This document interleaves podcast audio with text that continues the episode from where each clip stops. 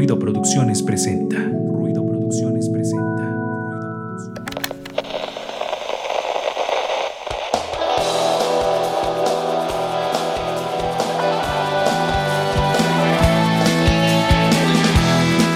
Esto es Ruido de Fondo, un espacio para compartir, difundir y crear contenido cultural independiente.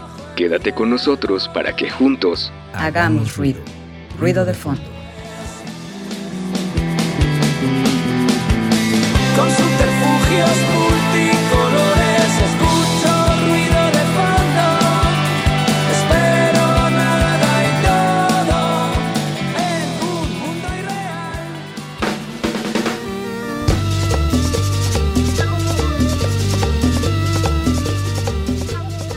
¿Qué tal amigos de Ruido de Fondo? Bienvenidos a una emisión más a través de Radio Web 96.9 de FM, a través de nuestra transmisión en video en Facebook, donde pueden ver, además de nuestras melodiosas voces, nuestras hermosas caritas. Ah, también saludamos a la gente que nos va a escuchar en Spotify en formato de podcast en diferido. Saludos a todos los que estén conectados. Recuerden que pueden dejar sus comentarios ahí en la transmisión del Facebook y en el momento del corte en radio nos quedamos en Facebook al leer sus comentarios, sugerencias y lo que ustedes quieran expresarnos a través del chat. Hoy este saludo al, eh, a los demás miembros del equipo de Ruido de Fondo como lo hacemos todas las semanas, empezando hoy con Angie Rocker, como siempre también, como cada semana, hoy con este un peinado así como de, como de Amanda Miguel. Saludos, Angie Rocker, ¿cómo te va? Oye, yo digo la gente que nos escucha que de, ha de imaginarse cosas muy raras de nosotros. que por cierto, si no quiere romper su ilusión de cómo lucimos realmente, este puede poner la transmisión y dejarla correr en lo que va, en lo que hace otra actividad para no romper su sueño. Tal vez se imagina a Resendis este muy marcado y güero, o no lo sé. Déjenos ahí en sus comentarios cómo nos imaginaban. Exactamente. Recuerden que nos pueden seguir en redes sociales como eh, redes sociales, creo que soy yo como redes sociales, pero eh, como Ruido de Fondo MX, Facebook, Twitter, Instagram. Ahí nos pueden eh, contactar y mandar mensajes y reaccionar y eso nos ayuda muchísimo. Ahí está la presentación de Angie Rocker. Como que iba a decir, eh, a lo mejor nos imaginan guapos, pero no lo somos. ¿Qué pasó, Angie? ¿Dónde está la...? la- Somos más guapos de lo que usted imagina. Exactamente. Pero bueno, seguimos con las presentaciones y ya está por aquí Resenis otra vez como jugador de golf. Ahora con, con otro tipo de, de- de playera, pero como con el mismo look. Ahí está Resenis, ya lo están viendo. ¿Qué tal amigos y amigas? Sí, es un gusto, un placer estar nuevamente con todos ustedes. Sí, pues es que el calor deja que uno experimente con ese tipo de looks. Entonces, eh, pues bueno, eh, eh, me parece muy buena dinámica, así que pues sigan ahí en las redes eh, escribi- describiendo, a ver cómo es que nos imaginan al chamaco del Fabián, a ver, a ver cuántos años tiene y cómo es. Este, ¿Cómo? bueno, tenemos un programa muy interesante y más adelante vamos a estar platicando de lo que es ser mexicano, ¿no? ¿Qué es ser mexicano? ¿Qué nos hace ser mexicanos? Entonces, no estamos en 16 de septiembre o 15 de septiembre, pero pues vamos a estar platicando acerca del ser mexicano. porque precisamente queríamos ser contreras y no el 15 de septiembre hablar de eso, sino pues cualquier otra fecha. Eso de que esa, esa cuestión que nos hace ser mexicanos como la creatividad, como el reírnos de nuestras penas y ciertas prácticas que les vamos a estar platicando más al ratito. Un programa un poco más para entretenerse y reírse que para reflexionar o quién sabe, ya lo descubrirán en la siguiente parte de este programa. Mientras saludamos al señor Fabián Rosas que hoy viene con una playera de uno de los mejores superhéroes que existen en la faz de la Tierra. Amigo, ¿cómo estás? Hola, hola, ¿qué tal? Este, espero que estén teniendo un buen momento, que disfruten el programa, que se rían con nosotros un poquito. Y este, sí, justo de Wolverine es mi playera, joya de personaje. Exactamente. Pero ¿te gustaría vivir toda la ser inmortal como Wolverine? Pero no es inmortal, Wolverine. Pues Ah, Ahí se ve que no te gustan los cómics. Porque solamente se regenera, pero inmortal no es. Inmortal, los personajes de la retrospectiva. Ven cómo se conectó como de televisión de los años 80. Este, vamos a empezar con la cápsula histórico sonora de este programa, la retrospectiva. Hoy hablando sobre una cantautora norteamericana, pero también por ahí con orígenes latinos, que es grande entre las grandes, así que vamos a escuchar de quién se trata. El pasado, el pasado. Suena en retrospectiva.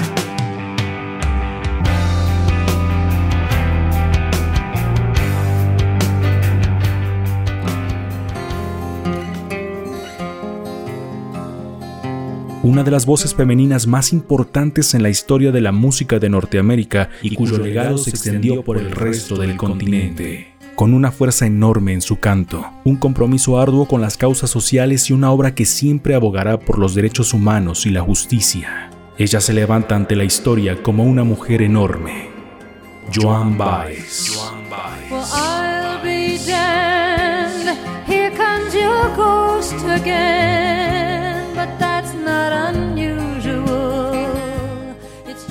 Nació en Estados Unidos en 1941 y tuvo una infancia marcada por los viajes debido al trabajo de su padre en la UNESCO. Los distintos lugares en los que vivió le fueron otorgando la visión de las carencias sociales que hay en el mundo.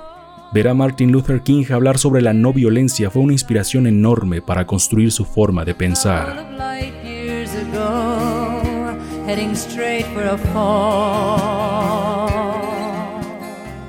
Durante su adolescencia comenzó a tener contacto con la música y poco a poco su habilidad para la ejecución e interpretación se hicieron más notables. Ya en su juventud comenzó a tocar en clubes pequeños donde la escena folk de Estados Unidos surgía con fuerza. Uno de sus primeros registros discográficos fue el álbum Folk Singers Round Harvard Square que grabara junto a otros dos cantantes. Más adelante conoce a los músicos Bob Gibson y a Odetta, figuras importantes en el folk de esos momentos. Gibson le ofrece tocar en el Festival de Folk de Newport en 1959, siendo el comienzo de su carrera profesional.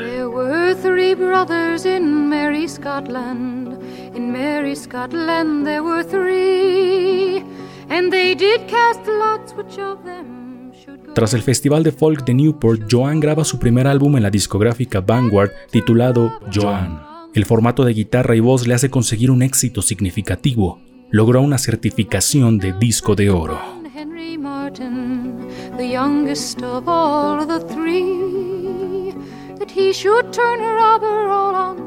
El álbum contiene la canción El preso número 9, grabada en español.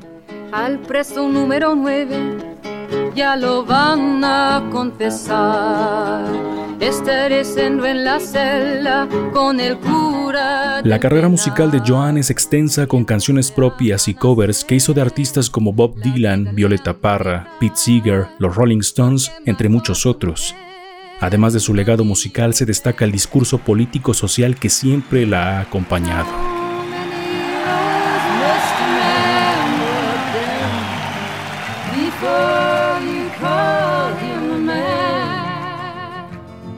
Joan se ha involucrado en diferentes luchas sociales que apoyan la no violencia y el respeto a los derechos humanos. Mostró abiertamente su postura en contra de la guerra de Vietnam.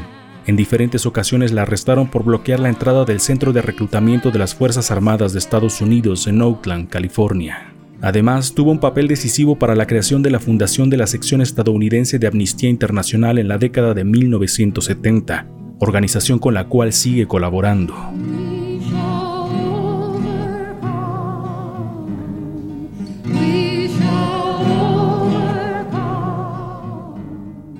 Joan posee un gran corazón, capaz de sentir las injusticias que se cometen en todo el mundo, comprometida con las causas sociales. Su poderosa voz siempre nos acompañará en la lucha.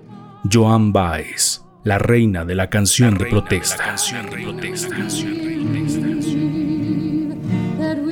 La retrospectiva en ruido de fondo.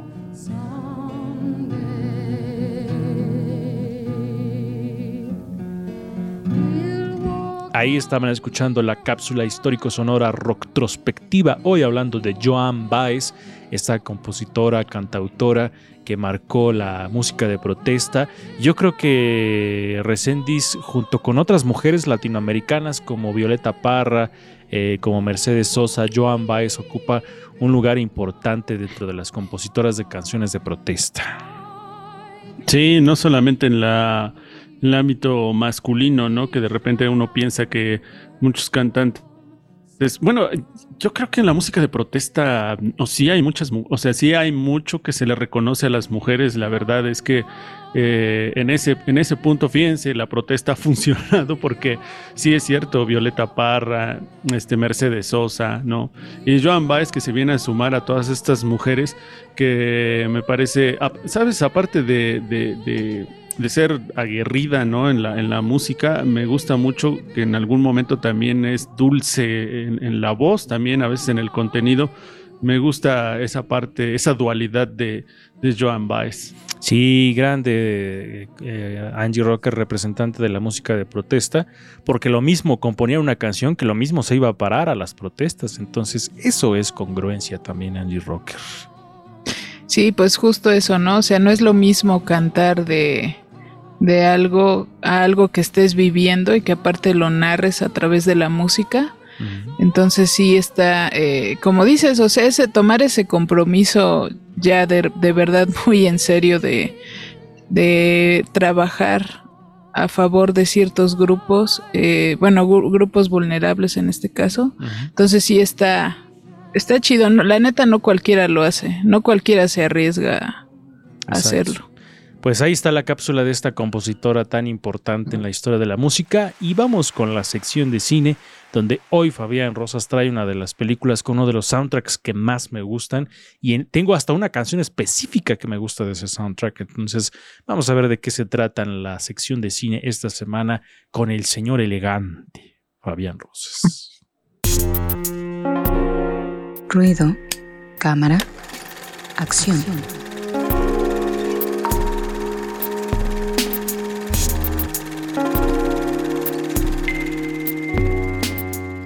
Ya estamos en la sección de ruido, cámara, acción con Fabián Rosas, que hoy nos trae películas mexicanas, porque como el tema era esta cuestión de la mexicaneidad, pues así se fue con este tema el señor Fabián Rosas. Amigo, ¿qué nos traes para esta emisión? Adelante.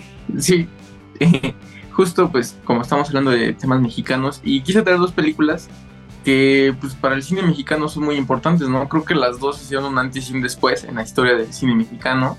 ¿no? Una es, representa un poco el cine clásico y el otro, pues, el cine moderno, ¿no? este, la primera, pues, fue la primera película nominada al Oscar, de hecho, mexicana, que logró esa, esa oportunidad de participar por un premio, que fue Macario, ¿no? Que es la historia de un campesino, ¿no? Que tras encontrarse con la muerte, ¿no? Este, recibe un agua como mágica, por así decirlo, ¿no? con el cual él empieza a tener como la popularidad de que es un sanador muy popular, que puede sanar a cualquier persona, ¿no? Es una película que es, este, bueno, es una adaptación de una novela y al mismo tiempo está basada en un, en un cuento de los hermanos Grimm, ¿no? Es una reinvención del cuento, ¿no? Entonces, este, ambientada obviamente en México, ¿no? Creo que es una película que pues fue muy importante, es muy importante para la historia del cine mexicano, por lo que dije, ¿no? Para empezar, dio mucho este, difusión al mundo, ¿no? De lo que es el cine mexicano. Y aparte creo que es de esas películas que aportan mucho esa, ese retrato de ese México como rural, por así decirlo, ¿no? Este, que bueno, hoy en día creo que ya es una imagen que nos choca mucho, ¿no? Que no siempre nos identifiquen como el pueblo, ¿no? De, de todo desértico, pero es de esas películas que aportan y que creo que no es como su principal este, enfoque, ¿no? Hay películas mexicanas que sí buscaban plasmar que México era solo desértico y esta película propone cosas más interesantes, ¿no? Tan solo su final es muy surrealista, ¿no? Nadie entiende muy bien qué es lo que está pasando, pero este, inclusive se le dan muchas interpretaciones a qué es lo que pasa al final de la película, ¿no? Entonces creo que eso lo hace todavía muchísimo más interesante que otras películas de esa misma época. Y pues fue dirigida por Roberto Gabaldón y con la fotografía pues del icónico este, este Gabriel Figueroa. Oye, y también pues destacar ahí la participación de Ignacio López Tarso, ¿no? Que yo creo que fue el papel con el que se consagró como uno de los grandes, grandes actores de México y vaya, pues vaya pedazo de producción teniendo a López Tarso como actor y a Gabriel Figueroa como en la fotografía. Es como de no manches. O sea, puras estrellas en esa película. Y como dices, ¿no? Esta estética que se refleja en la película. Eh, que, este México rural, como bien señalas amigo, pero que la belleza de la fotografía de Gabriel Figueroa lo hace resaltar de una manera impresionante, ¿no?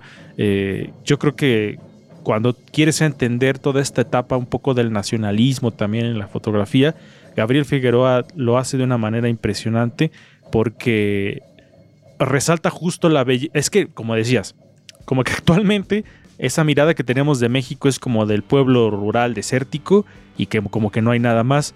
Pero Figueroa retrataba eso, pero denotando esta belleza que podemos ver en eso, ¿no? Actualmente se hace un poco hasta como medio denostativo de México, eh, ese tipo de imágenes, pero Figueroa lo hacía de otra manera. Entonces yo creo que Macario es una pieza de esas que, que podemos disfrutar sobre el pasado de nuestro país y que reflejaba cosas, como dices, muy distintas. Pero vaya, vaya actuaciones que tenemos ahí y vaya fotografía Angie Rocker. Y aparte creo que también hace un... eh, alguna vez en alguna, no sé, clase de cine creo fue donde se hizo esta reflexión de que, por ejemplo, eh, retratar como la pobreza, eh, por ejemplo, lo que hacía Ismael Rodríguez en Nosotros los Pobres, de que siempre todos así, aunque les fuera mal, siempre eran felices y la familia unida y todo eso, ¿no? Y eh, de Macario, por ejemplo, me acuerdo eso, ¿no? De que dices que yo me quiero comer algo yo solo, o sea, no tener que compartirlo y no tener. Y entonces, pues ves como esa otra parte, ¿no? De que dices, pues chale, ¿no? O sea, no siempre todo es como tan bonito, ¿no? Igual que lo que pasa con esta película de Buñuel, la de Los Olvidados. O sea, como que también esa, esa otra parte, ¿no? O sea, que no, no siempre todo es este. Pues también como lo pintan en algunos programas, ¿no? Por ejemplo, en, no sé, El Chavo del Ocho, por ejemplo. Eh, que esta parte, ¿no? De que todo es como que ah, somos pobres pero muy felices y, y pues no, la realidad es que no siempre es así, ¿no? la romantización de la pobreza, ¿no? Eh, y lo vemos reflejado mucho, recién dice, en la- en las producciones eh, de comedia, de novelas, como esas, estas producciones eh, populares que hay de nuestro país, ¿no? Como que se tiende a romantizar esa parte, ¿no? Como, de, como dice Angie, somos pobres pero muy felices y no tendríamos que quejarnos de nada porque estamos todos juntos en la pobreza y viva la familia. Y es como de, no, esa idea es la que nos han impuesto de alguna manera las producciones populares que vemos en la televisión, pero pues hay otras miradas también como esta que vemos en, este cine Resendiz. Sí, la verdad es que un gran, gran, gran cuento, el de Bruno Traven, de Macario, eh, inspirada, ¿no? En, en- en este, en este cuento que hay dos, ¿no? De Rulfo y de Bruno Traven, pero Bruno Traven, justamente lo que decían, este trabajo de fotografía que hace evidente el- un trabajo excelente, ¿no? No, me parece eh, que es como ilustrar perfectamente un cuento. Eh, entonces, eh, la parte incluso, como dicen, surrealista del- de, la historia está bien reflejada, ¿no? La actuación increíble de Ignacio López Tarso, esa, esas escenas que, del, como dice Angie, ¿no? Este, eso de, de- del- de la gallina o del que va cargando, ¿no? De los claroscuros o cómo los maneja. La verdad es que sí, ya tenía mucho tiempo que no me acordaba de esa película y ahora me dieron ganas de volver a verla. Que me gustaría ver esta adaptación, no sé si exista, a lo mejor si existe, de este libro de Bruno Traven de la rebelión de los colgados, que habla un poco sobre Sí, la la vi. vida en una hacienda durante la revolución. Entonces estaría chido, no sé si exista, eh, ojalá en algún momento alguien, algún eh, cineasta, algún guionista, como lo podría hacer el señor Fabián Rosas, retome este libro de Bruno Traven. Está la película y es excelente. Ah, sí Es- existe, es, es- entonces. es genial la película, por supuesto. Ah, igual para la siguiente, Fabián, aviéntate esa película también para que nos platiques de O eso. puedes redirigirla también, quién sabe. Sí, Pero muy buena esa película, muy bueno ese libro también de la rebelión de los colgados, uno de los, li- de los libros que me hizo llorar al final, de coraje. Vamos con la siguiente propuesta que nos traes, amigo. Sí, pues esta película ahora es como pues, del cine contemporáneo, ¿no? Y, pues estoy seguro que el cine como es hoy en día mexicano, creo que no sería el mismo sin esta película, ¿no? Fue una película que llegó a revolucionar mucho en todos los sentidos, ¿no? Desde la historia, cómo está contado, eh, la cruda realidad que está demostrando, ¿no? Que es algo que se vive. Y este, la música, ¿no? Como estaba mencionando hace rato, ¿no? Que también rompió mucho en el soundtrack que armó. Y ah, bueno, impresionante que fue la primera película de Alejandro González Iñárritu, ¿no? Es este Amores Perros, la cual pues son tres historias, ¿no? Tres historias diferentes, ¿no? Pero que todas tienen que ver con un accidente, ¿no? Que pasa en una parte de la película, ¿no? Entonces, a partir de este accidente vemos las consecuencias y cómo se llegó a ese accidente, ¿no? Cómo los personajes tuvieron que este, sufrir este accidente, ¿no? Y lo, lo, lo que van a vivir después. Es una película muy cruda, ¿no? Creo que eh, eh, las tres historias son muy trágicas, ¿no? Este, no es una película que creo, bueno, es una película que refleja muy bien lo que es el cine mexicano hoy en día, ¿no? Que busca ser muy víscero, ¿no? Y muy crítico de, lo, de la sociedad. Entonces, es una película muy interesante, es una película que en su momento la rompió, ¿no? También llegó a estar nominada a los Oscars, es yo creo que la película mexicana de las más premiadas, ¿no? Y vale mucho la pena ver porque creo que es, tanto Macario como Amores Perros, creo que son películas que mínimo una vez cada mexicano tiene que ver, ¿no? Y bueno, sorprendentemente también estaba pensando que esta película está fotografiada por Rodrigo Prieto, que hace poco hablamos de este cine fotógrafo mexicano, que también está haciendo la en su carrera con muy, muy buenas películas, ¿no? Entonces creo que ambas películas curiosamente tienen a cinefotógrafos detrás muy buenos. Ah, qué cosas. Y aparte, imagínense ser un director que su ópera prima es Amores Perros. es como, oh, o sea, está cañón, ¿no? El nivel que tiene González Iñárritu. Y, y, bueno, yo me detengo pues en el soundtrack porque la música es una de las cuestiones que más me gusta. Y pues la verdad, o sea, honor a quien honor merece. Nos caerá un poco, a veces, un poquito mal el señor Santaolalla, porque como que invisibiliza la historia del rock. Pero bueno, el soundtrack que hizo para, para Amores, per, Amores, Perros no sería la misma. Amores Perros. como, como ruso. Este no, la puedes imaginar con otro tipo de soundtrack, ¿no? O sea, lo hizo perfecto. Y les digo, de ahí en específico la canción Quiebre, Fuego y Revelación, que es la, que se escucha al final de la película y en varios otros fragmentos. Se me hace impresionante lo que hace Santa Olaya con el soundtrack. Y que bueno, pues después ganador de muchos Oscars precisamente con las cuestiones musicales, Angie Rocker. Sí, digo, bueno, esa película este, me, me parte el corazón con los perritos. Sí, es. sí, es como, ay, no sé. Oye, oye pero, que, disculpa que te interrumpa, Angie, pero eh, grandes protagonistas, no directamente, pero grandes protagonistas de la película Los Perritos, precisamente. Sí, pues de ahí va, ¿no? Mucho. Digo, tienen que ver la historia para. Digo, y aparte del trabajo, este, por ejemplo, la primera escena, ¿no? O sea, creo que sí fue como para grabarla. Sí estaba bien cañón. O sea, de cuántos ángulos se tuvo que tomar esa colisión. no, colisión, ¿verdad? Coalición es otra cosa. Sí, no manches. En algún momento lo señalaba Iñárritu, ¿no? Que decían que fue muy complicado grabar esa escena por el costo, por la peligrosidad, pues por todo lo que implicaba la escena del, del, accidente. Que digo, yo creo que ya mucha gente la vio, pero sí, eh, una gran película Resendis. Sí, la verdad tengo que decir ahí algunas cosas. Eh, una rápidamente que eh, se me hace un gran trabajo y en ese, en ese momento, creo que en algún momento lo dijimos que estaba compitiendo con el tigre y el dragón, me parece. Se la debió llevar a Amores Perros, definitivamente creo. La otra me parece una gran película. Si no me gusta mucho la actuación de Gael García ahí, eh, nunca me ha gustado su actuación. creo que, pero bueno, eh, pero lo de las, las historias que, que, tiene, la verdad es que me gustaron, ¿no? Cómo se enganchan. Y reiteramos, eh, ser mexicano implica, como bien lo dijo Fabián, ver Amores Perros y Macario. Exactamente, eso es un ejercicio que todo el mundo debe hacer. Si usted no ha visto esas películas, tiene que verlas. Y para eso Fabián nos va a decir dónde las podemos encontrar. ¿Eh? ¿Cómo estoy conectando hoy todo en el programa? Adelante amigo, ¿dónde las podemos ver? Sí, bueno, Macario tiene versiones gratuitas ahí en YouTube, inclusive creo que la que colorearon, ¿no? También está ahí, pero está en VIX, apenas creo que está gratuita, entonces ahí la pueden ver.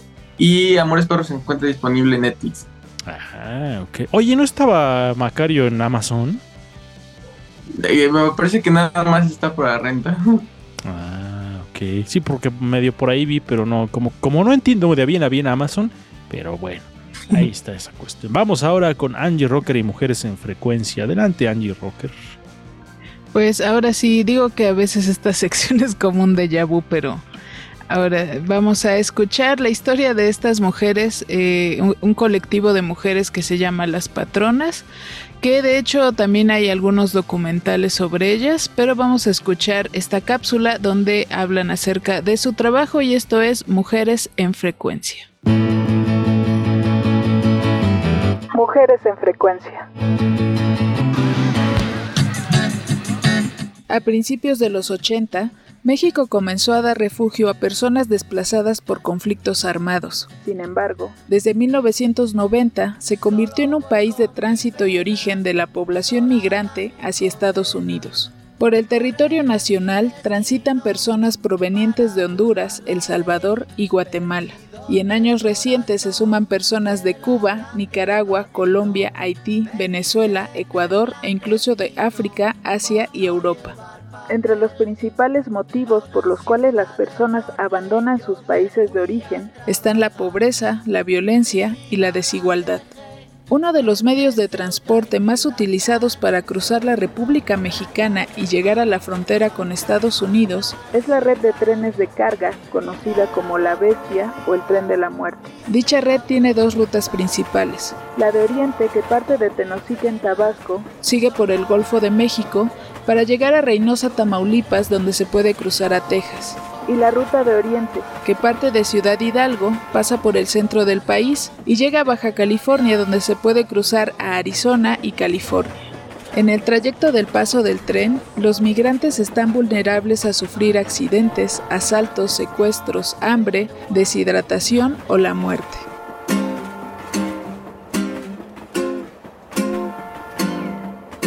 La bestia pasa por el municipio de Amatlán de los Reyes, a 100 kilómetros del puerto de Veracruz, en donde se encuentra el poblado de Guadalupe, La Patrona.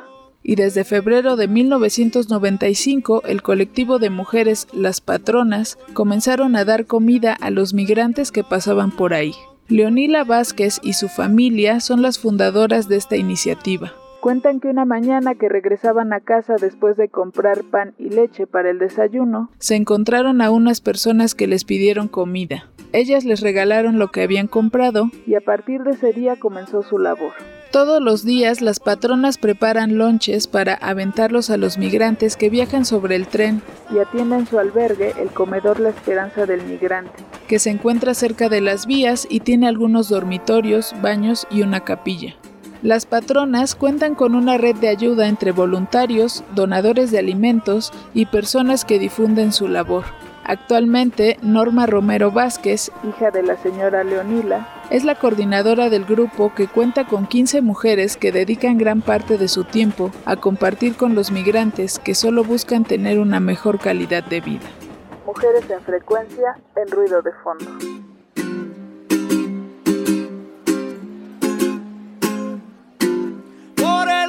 Horizonte venimos cantando. Ya regresamos, estaban escuchando Mujeres en Frecuencia. Recuerden buscar las cápsulas en el Spotify de Ruido de Fondo, Ruido de Fondo MX. Perfectamente, nosotros vamos a hacer un corte, recuerden que es la mitad del programa y nos quedamos en Facebook a leer sus comentarios y saludos y en la radio vamos a un corte para que juntos sigamos después del corte haciendo ruido. Estás en ruido de fondo. Hagamos ruido.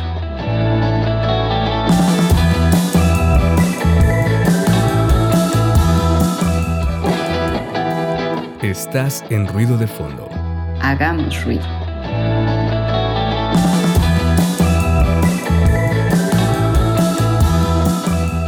Amigos, ya estamos de vuelta después del corte y vamos con el feedback, el tema de la semana. Hoy, hablando de me siento mexicano cuando hago qué. Feedback. Feedback. Temas y entrevistas en ruido de fondo.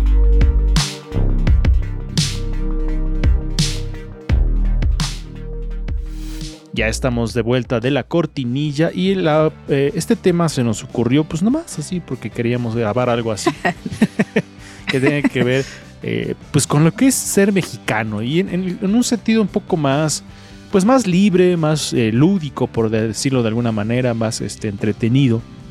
Porque pues no nos vamos a ir con estas cuestiones de que, o quizás sí, no lo sabemos, de que hay que la corrupción es cosas, pues ya sabemos cómo es esa cuestión, ¿no? No queremos entrar en esos terrenos como en los que de alguna manera el cine toca, que por ejemplo ser mexicano y narco, ser mexicano desierto, ser mexicano filtro sepia, ese tipo de cosas. Pero sí hay cosas como un poquito más, eh, eh, de alguna manera, graciosas, entretenidas.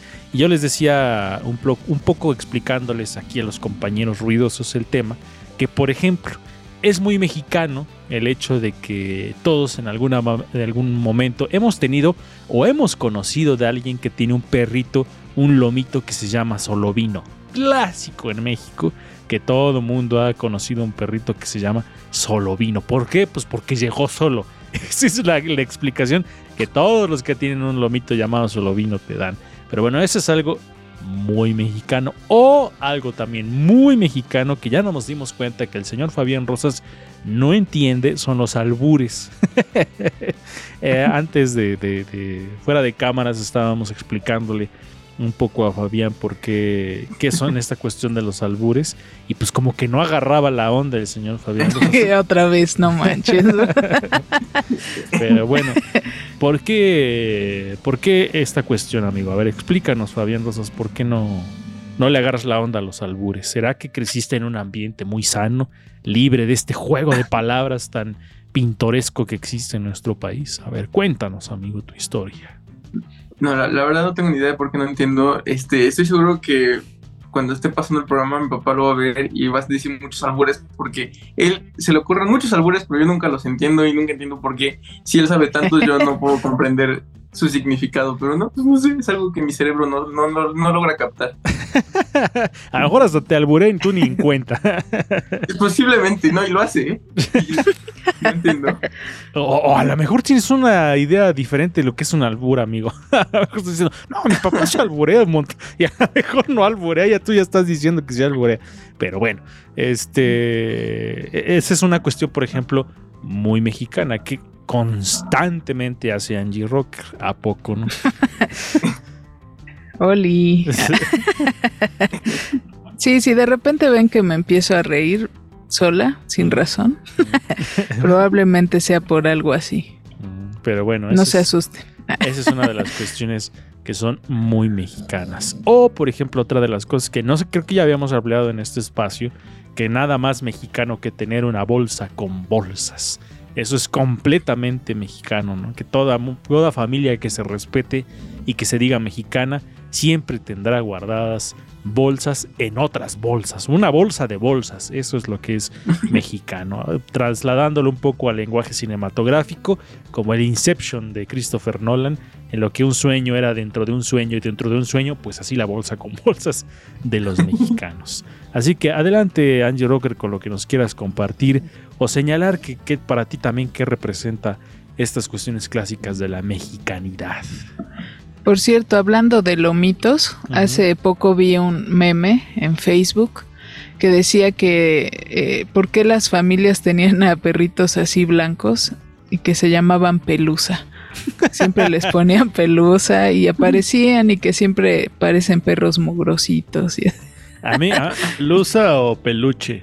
O Ándale. peluche, Sí, el peluche. También, pero eh, mi, mi hermano se ha de acordar, eh, bueno, de el económico, nombres que solamente un mexicano le Ah, sí. pondría a sus animales. El económico. Y uno de mis tíos le puso a un perro, le nombró eh, Tocayo. Me hace un nombre genial. Ah, sí, cierto, sí, cierto, el económico. O Ciudadano también se llamaba, Ciudadano. Pero tienes mucha razón, Angie, con eso de que hay, hay lomitos blancos que les dicen el pelusa y que son mugrositos. A mí me gustan mucho los perritos mugrositos. Como que como que me da ternura. Por ahí había uno. Yo tengo el mío, el Banks. No está mugrosito, pero también es blanquito así. peludito. Pero sí, sí es cierto. este, pero bueno, te interrumpimos, Angie. Adelante, adelante con lo que nos quieras contar. Eh, también algo que creo que es también como muy mexicano, los 15 años. ah, sí, cierto. tienes razón. Estas, fe- estas fiestas, ¿no? Donde también pues se hace un gasto fuerte. Yo tuve mis 15 años. Ah, Hace, ¿sí? Pues ya, sí. ¿Y si saliste en tu columpio así, como el de la novela? Como el de 15. No, pero bailé un, un- mi vals fue con unos abanicos grandotes. Como de lo comía. Ándale, justo. Y mi baile moderno, ¿Y cuál fue tu baile moderno de hablando? eh, la de vaselina. Y ¡ay! La de iremos juntos. ¡Qué moderno! y te despediste de tu inocencia bailando tu última muñeca también. No, eso sí no lo hice, ¿eh? Lo de la muñeca sí como que no. Eso sí era de mal gusto, dice. Tu, tu mu- tu muñeca, tu muñeca de pulque. Eso es muy mexicano. Otra también. cosa muy mexicana. Sí, ¿no? Que, que había esta creencia de la, del que le echaban ahí este, muñeca al pulque para que fermentara. Este, entonces, es una creencia también muy mexicana. Que no sé si sí sea cierto o no. ¿eh? Pues verdad, dicen que no, Dicen que no, ajá. pero quién sabe. Pero quién sabe. Alguien que haga pulque, que nos escriba. Ajá. si es cierto. O no, porque si no se va a quemar el mismo. Entonces no podría Ah, revelar bueno, ese, sí. ese sucio secreto. Ahí sí aplica ese sucio secreto.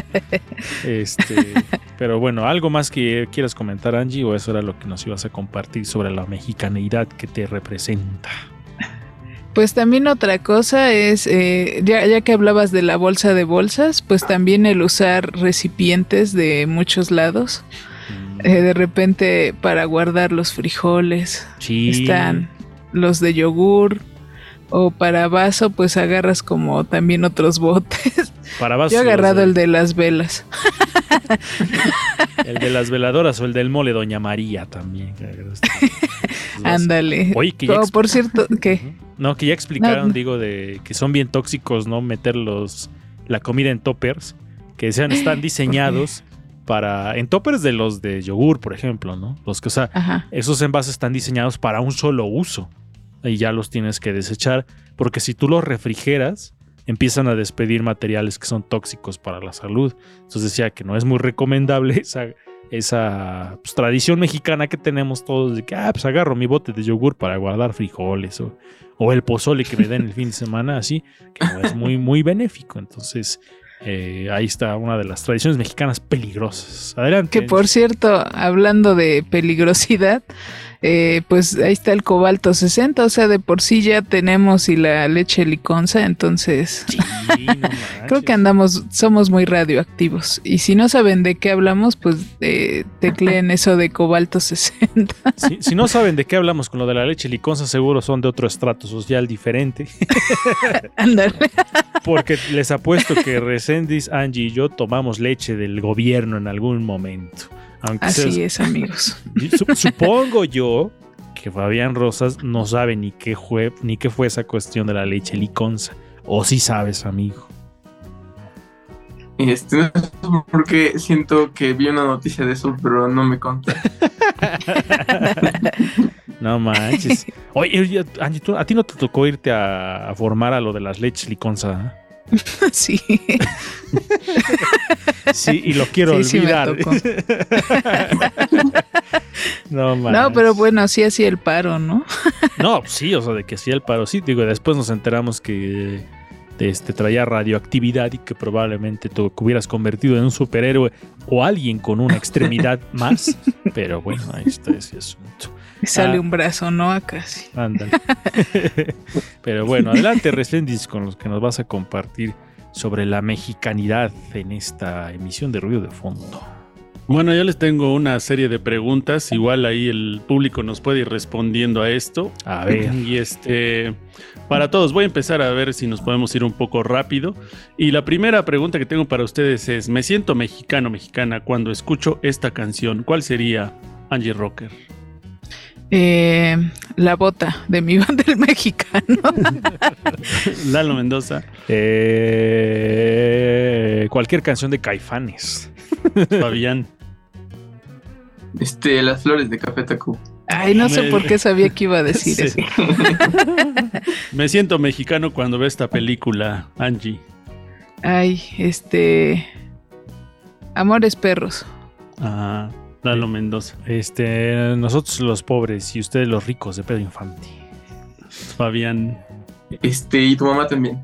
Ah, Me siento mexicano cuando celebro oh, esta festividad. Día de Muertos. Ay, ya me fui yo primero, pero bueno. Sí, Angie. Día de muertos, igual. Fabián. Este, de la independencia. Uh, qué la- Oh, eh, va esta, a ver, me siento mexicano cuando leo este libro. Ah, la tumba de José Agustín. Adelante, Sí. Este. Contracultura de. José Agustín. José Agustín, la no contracultura. otro. Ay. ah, bueno, Pasto Verde de Parmenides, ya. Otro que no sea de la onda. adelante, adelante, Fabián. Ah, las batallas, ¿sí se llama? De. José Emilio Pacheco. José Emilio Pacheco, sí. Ok. Bueno, me siento mexicano cuando como este alimento, cuando consumo este alimento. Ah, chilaquiles, por supuesto. Angie Rocker. Pozole. Ujú. Fabián. Sí. Ah, este, el mole de panza. Ah, eso sí, horrible mole de panza. Ah, es que a mí no me gusta. Pero bueno, otra A ver esta. Me emperra ser mexicano cuando. Ay, cuando la gente tira basura. que es- Pero adelante, Angie. Eh, cuando no hay memoria histórica. eh, Fabián. Ay, este. No, pues con los políticos, ¿no? Yo creo. Yo me emperro con cualquier político, sí, también. me siento mexicano cuando tomo esta bebida. Eh, agua de limón sevillano, aunque no sea muy mexicano. Pero es que se las dan en las taquerías, ¿no? Las taquerías de México. Sí. Agua de horchata. Ah, sí, también. Bien. Fabián. Este, un chocolate caliente. Ok. Puede Me ser, siento mexicano cuando practico este deporte. Eh, béisbol. El macaneo, como diría el, el pre- el presidente. Adelante, Angie Rocker. Corretear el camión. Deporte de alto riesgo. Fabián Rosas. Ay, no, no practico deportes, pero pues el fútbol es lo más popular. ¿no? Juego de pelota. Juego de pelota. Y ya vamos a terminar. A ver, me siento mexicano cuando juego este juego. De esos juegos típicos mexicanos, ¿cuáles serían? Las sillas en una boda. ¡Y no manches! Sí. La lotería. La lotería. Angie. Ok. Digo Angie, este Fabián. Fabián. Este, del turista. Nah, o- o sí. No ese Sí, se juega en pues todo no. el mundo. No, porque Ah, pues sería el Monopoly. Monopoly. Ah, bueno, sí, tienes razón. Sí, exactamente. Bueno, me siento mexicano cuando me visto de esta forma. Mm, cuando me pongo negro para disimular mi gordura. Aunque creo que eso es a nivel internacional. Pero bueno, en un país lleno de. con uno de los índices más altos de obesidad, como que ya no, no se puede mucho. Pero bueno, Angie, Angie. Rocker. Ah, cuando salgo en pijama a la tienda. Fabián. Ay, no se me ocurre nada, pero en guaraches yo creo, ¿no?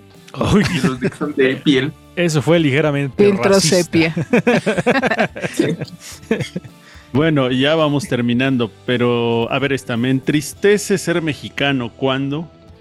Ay, el número de desaparecidos en este país. Eso es sumamente triste. Angie Rocker. Los feminicidios. Mm. Fabián Ross. Pues, Fabián. las injusticias, ¿no? Mm. Qué oscuro terminamos. Ah, sí, sí. Ah, la, última. Pon el, eh, pon el meme de, del señor increíble cuando se va haciendo feo. Ándale. La última que tengo. Eh, Recordarán ustedes que existe esta canción de Chava Flores, que es muy famosa, que se llama eh, ¿A qué le tiras cuando sueñas mexicano? Eh, Chava Flores hablaba mucho ¿no? del sueño mexicano. Eh, entonces les hago esta pregunta. Eh, ¿Cuál es un sueño guajiro que tienes como mexicano o mexicana? Pero, quien quiera respondernos. Sí, un sueño guajiro que tengas. O sea, pero un sueño de que nosotros, de que algo suceda en el país, por ejemplo. Sí, exacto, de que algo suceda en el país, algo que vaya a suceder, pero que pues solamente se queda en un sueño guajiro. Yo creo que, la- que, que todos los conductores de automóviles sean amables, así como de, no, pase usted, no, pase usted. Ese sería un sueño guajiro, ¿eh? No sé qué otra. Sí. A- Angie Rocker, ¿qué podrías agregar? Ah, pues que exista una verdadera impartición de justicia. Eh, pues sí, eso Eh. sería, digo, alrededor del mundo también, ¿verdad? Pero, Sí, pero en México un poco más. Fabián. Este, políticos incorruptibles. Igual, en todo el mundo también decíamos eso, pero. pero- apoyo a la cultura. ándale, sí, pa- eh, Sí. eh, pago a los conductores de la radio universitaria. Pues ahí están esos sueños guajiros y ahí están esas preguntas de, ser mexicano. A ver si, a ver si el público también ahí nos fue contestando o fue poniendo en redes sociales algunas de estas preguntas que hicimos. Yo quiero señalar aquí algo rápidamente porque recién me emperré, ahora hablando de que nos emperremos con eso. Frente a mi casa, o sea, ¿por qué la gente se estaciona enfrente de donde, donde hay entradas? ¿Por qué? Ya pusimos un letrero que dice no estacionarse porque es mi entrada y la gente parece que son idiotas y se em- estacionan enfrente, enfrente. Y es y- y- y- o este, justamente hoy este, se estaciona una chica, así casi se subió a la banqueta y queda así frente a mi casa. Y ya va saliendo porque enfrente hay una verdulería, ya va regresando y le digo, oye, esa no es entrada. Digo, ella, esa es entrada, no te puedes estacionar ahí. Pero solo me paré 10 minutos. Y en mi cabeza era, ¿esa es tu respuesta? es como de, no manches, como el político que dijo, sí robé, pero poquito. O sea, no manches, ¿cómo pueden responder eso? O sea, es absurdo, pero bueno, esas cosas me emperran. Adelante, amigo Fabián, tú que nos vas a compartir. Sí, bueno, ahorita que estábamos hablando de cosas que sentimos que nos hacen mexicanos, estaba pensando este el payaso de rodeo en las fiestas, ¿no? Que siempre tiene que sonar. Y todos tienen que salir corriendo a bailarla. Ajá, sí, ¿Y sí. tú la este- sabes bailar, Fabián? Muy mal. Tengo dos pies izquierdos. Entonces, Sí, yo también soy muy ¿Por qué he de decir por que yo sé bailar salsa, bachata, cumbia, danzón y nunca he bailado ese del payaso de rodeo? Ahí va a salir su número de Recendis por si quieren clases. que una cosa es el no rompas más mi pobre corazón, que es el lento, y el payaso de Ah. rodeo, que es el rápido. Y hay quienes hasta hacen como una especie como de pivote ahí y así le dan la vuelta y así bien, Sí. Sí. bien pero adelante amigo, continúa. Sí, y bueno, justo como hablamos un poquito del cine, este, aquí quise traer como personajes, ¿no? Que son como icónicos, ¿no? Y que reflejan mucho lo que pues, culturalmente ya somos, ¿no? Y que inclusive son personajes que ya se han vuelto muy populares y que reflejan mucho a, a la- a a la juventud o a la, la sociedad del momento, ¿no? Ujú, Bueno, primero estaba pensando pues en Macario, que ya hablamos de él, claro. también en Coffee, el perro de este Amores Perros, este, también se volvió muy icónico a pesar de pues, no tener diálogos. Ujú. Este, tres clásicos, El Santo, Tintán y Cantinflas, ¿no? Ya son parte de, de la cultura completamente mexicana. Sí. Este, o sea, creo que no hay mexicanos que no conozcan a mínimo uno de ellos. María Candelaria, que también fue un personaje muy popular. Eh, dos grupos de, bueno, de personas, de grupo de, este, de personajes, ¿no? Que se volvieron muy populares en diferentes épocas. El primero son los caifanes, ¿no? En los 70s, y el segundo son los este, charolastras de tu no. Grupos de amigos que pues, hacen como, Ah. como, como jóvenes, ¿no? Que reflejan mucho esta juventud. Y el otro que, eh, que pensé que es muy popular hoy en día, el cochiloco, ¿no? Que es este típico narcotraficante, ¿no? Que inclusive el actor ya se le conoce más por su apodo que por su verdadero nombre. Ujú. Oye, ¿Se sí- acuerdan de la serie del cachún cachún rara? No, Está yo no muy la vi. ancestra, pero sí. muy ancestral. que también eran amigos eh, en esa, en esa serie. ¿no? Ajá. Pero Sí. señala algo interesante el señor Fabián Rosas de estos dos grupos de amigos de épocas muy distintas, pero que, o sea, sí es cierto, ¿no? Porque ahí se refleja también mucho de la personalidad de cómo somos los mexicanos como amigos, ¿no? Estaban los caifanes, que en algún momento por ahí estuvo Oscar Chávez, y me acuerdo de este personaje que, ¿cómo se llamaba? ¿El qué? El ¿cómo se llamaban los el que le decían a Angie Rocker? Tú seguro te acuerdas de los caifanes. El que le decían a uno, uno de ellos. Ay, no me acuerdo. Ah, se me fue el, el apodo que El estilo, el Paloma. Estilos. Ajá, el Estilos que era El Oscar Azteca. Chávez. Oscar Chávez interpretaba al, al Estilos. ¿no? estilos. Y que andaban por, Por ahí haciendo relajo en la noche, en las noches allá en la Ciudad de México. Y después este grupo que, que- bueno, este par de amigos que menciona eh, Fabián como los charolastras y que se incluso la palabra se volvió muy popular, ¿no? Como de ahora ya somos charolastras. Pero bueno, eh, este Angie, ¿qué ibas a decir? Ah, que me acordé del mascarita. ¿Cuál mascarita? ¿Mascarita sagrada? No, de matando cabos. Ah, es que sí, no, no, no me acuerdo muy bien. ¿eh? No, creo, creo que sí vi la película, pero no lo tengo como bien, bien ubicado. No así el cochiloco, que no he visto la película del infierno, para ser honesto, pero el personaje se quedó como grabado para siempre en la memoria de todo mexicano. ¿eh? Y que cualquier persona con ese tipo de rasgos como los de este... eh, ay, ¿cómo se llama el este actor que interpretó a Cochiloco? Eh, Joaquín Cosío. Cualquier persona que se parezca a Joaquín Cosío ahora es el cochiloco. Entonces sí se quedó como para el imaginario popular. Creo que se anda trabando su señal de Fabián. Entonces si lo ven Sí, congelado. se quedó como muy así. Pero sí se Mira, quedó. eso es muy mexicano, tener mal internet. Sí, y eso no respeta a nivel socioeconómico, ¿eh? Tanto puedes ser rico y tener mal internet como también este, pertenecer a cualquier otro estrato social y tu internet va a fallar. Pero bueno, con, hay que despedirnos con alguna reflexión que queramos hacer sobre la mexicanidad. Así que empezamos con Resentis. ¿Con qué terminas para cerrar esta emisión del ser mexicano? Siempre me ha impresionado la manera en que el mexicano se levanta, el, el que siempre hemos estado sometidos de alguna manera por ya sea enfermedades, malos gobiernos, no falta de pagos, el que no nos reconozca nuestro trabajo como artistas en todos los sentidos, incluyendo a nosotros como locutores y que a pesar de eso sigamos adelante, eh, que sigamos haciendo las cosas y que hay muchos mexicanos y mexicanas que hacen las cosas bien a pesar de todas esas cosas. Eso siempre me ha impresionado del mexicano, incluyendo la solidaridad en, en algunos problemas ¿no? que hemos tenido, sobre todo en desastres o catástrofes. Exactamente. Eh, Angie Rocker. Eh, pues creo que también, eh, abonando a- también a lo que dice Recendis, eh, creo que se nos ha también reconocido mucho a nivel internacional por también cosas chidas, entonces creo que eh, a veces también hay que reconocer como toda esa parte buena, porque sí, ya sabemos lo que está mal eh, y hay que trabajar en ello, lo que nos toca, pero también creo que puede haber algo, algo más chido adelante. Señor Fabián Rosa, señor elegante, adelante. Pues, o sea, es- creo que ser mexicano está muy padre porque hay muchos referentes, por ejemplo, artísticamente, ¿no? Pero creo que muchas veces no somos autocríticos, ¿no? Con cuando cometemos un error o cuando sabemos que estamos mal, ¿no? Y aún así lo hacemos, cosas por el estilo. Entonces creo que eso sería algo importante que empezáramos a cambiar, ¿no? Considerar cuando ya estamos haciendo algo mal y cambiarlo, ¿no? No quedarnos en ese status quo, ¿no? Ah, eh, yo me quedo con que es increíble ser mexicano porque en ninguna parte del país te sientes solo. En ninguna parte del país te sientes ajeno. ¿Por qué? Porque el mexicano a cualquiera mete a su casa, a cualquiera invita a comer. Si hay una fiesta y no eres invitado, pues ya total, te jalas y la gente te da de comer, te metes ahí a tomar la cerveza.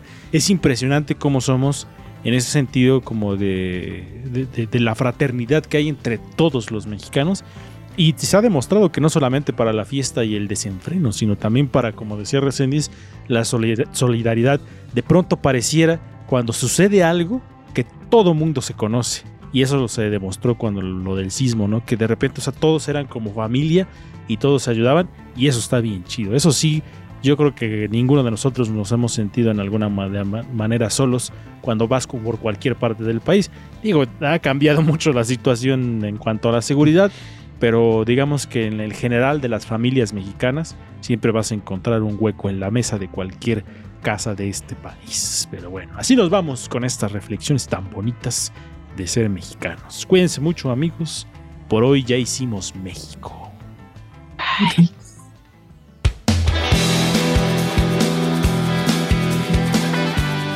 Por hoy ya hicimos ruido, ya hicimos ruido, ya hicimos ruido. Escúchanos en la siguiente emisión de Ruido de Fondo.